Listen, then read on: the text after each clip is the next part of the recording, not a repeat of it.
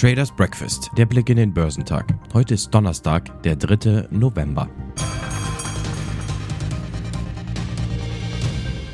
Vielleicht verlangsamt die Fed ihren aggressiven Zinserhöhungskurs. Auf jeden Fall aber bleibt sie fest entschlossen, die Inflation zu bekämpfen. Diese Botschaft kam an der Wall Street nicht gut an. Die Aktien im asiatisch-pazifischen Raum fielen am Donnerstag, nachdem der Vorsitzende der US-Notenbank Jerome Powell nach der erwarteten Zinserhöhung um 75 Basispunkte weitere Zinserhöhungen ankündigte und Diskussionen über eine Pause im Zinserhöhungszyklus als verfrüht bezeichnete.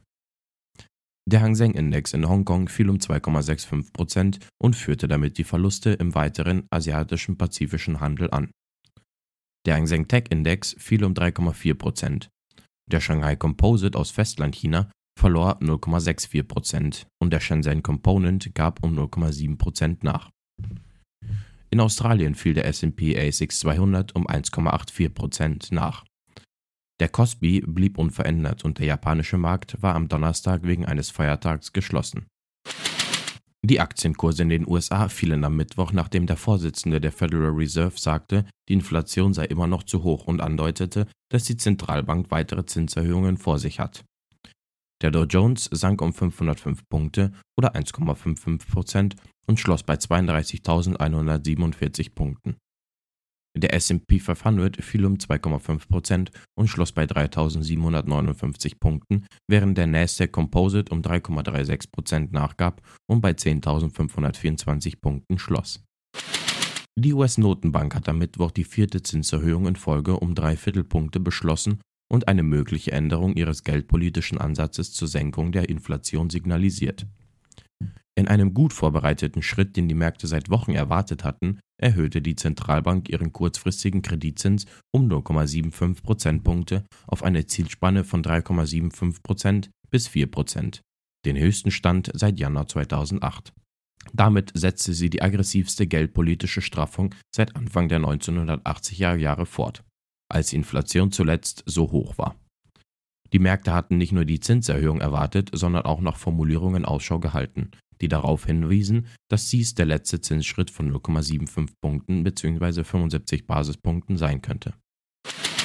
Top-Performer Dow Jones waren Boeing, Verizon und Goldman Sachs. Im S&P 500 überzeugten Charles River Laboratories International, DuPont de Nemours und Boeing am meisten.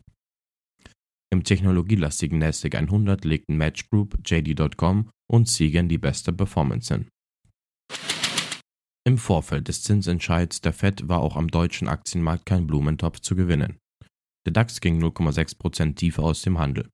Davor hatte das Börsenbarometer sieben Handelstage in Folge mit einem positiven Vorzeichen beendet und damit Experten zufolge den in diesem Jahr gültigen Abwärtstrend durchbrochen. Erst gestern erreichte der deutsche Leitindex mit zeitweise 13.444 Zählern ein neues Hoch seit Mitte September.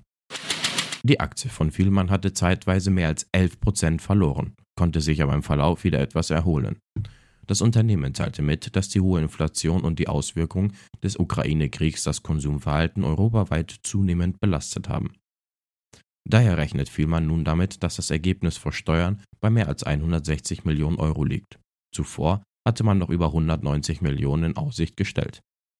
Der Konzernumsatz soll bei etwa 1,75 Milliarden Euro liegen. Bislang hatte man hier nur wenig mehr mit knapp 1,8 Milliarden in Aussicht gestellt. Nach vorläufigen Zahlen zum dritten Quartal stieg der Konzernumsatz leicht von rund 461 auf rund 463 Millionen Euro. Das Ergebnis vor Steuern sank von 85,4 auf rund 52 Millionen Euro. Top-Performer am DAX waren Fresenius Medical Care, Merck und Puma. Heute wird die ISM nicht verarbeitendes Gewerbe veröffentlicht.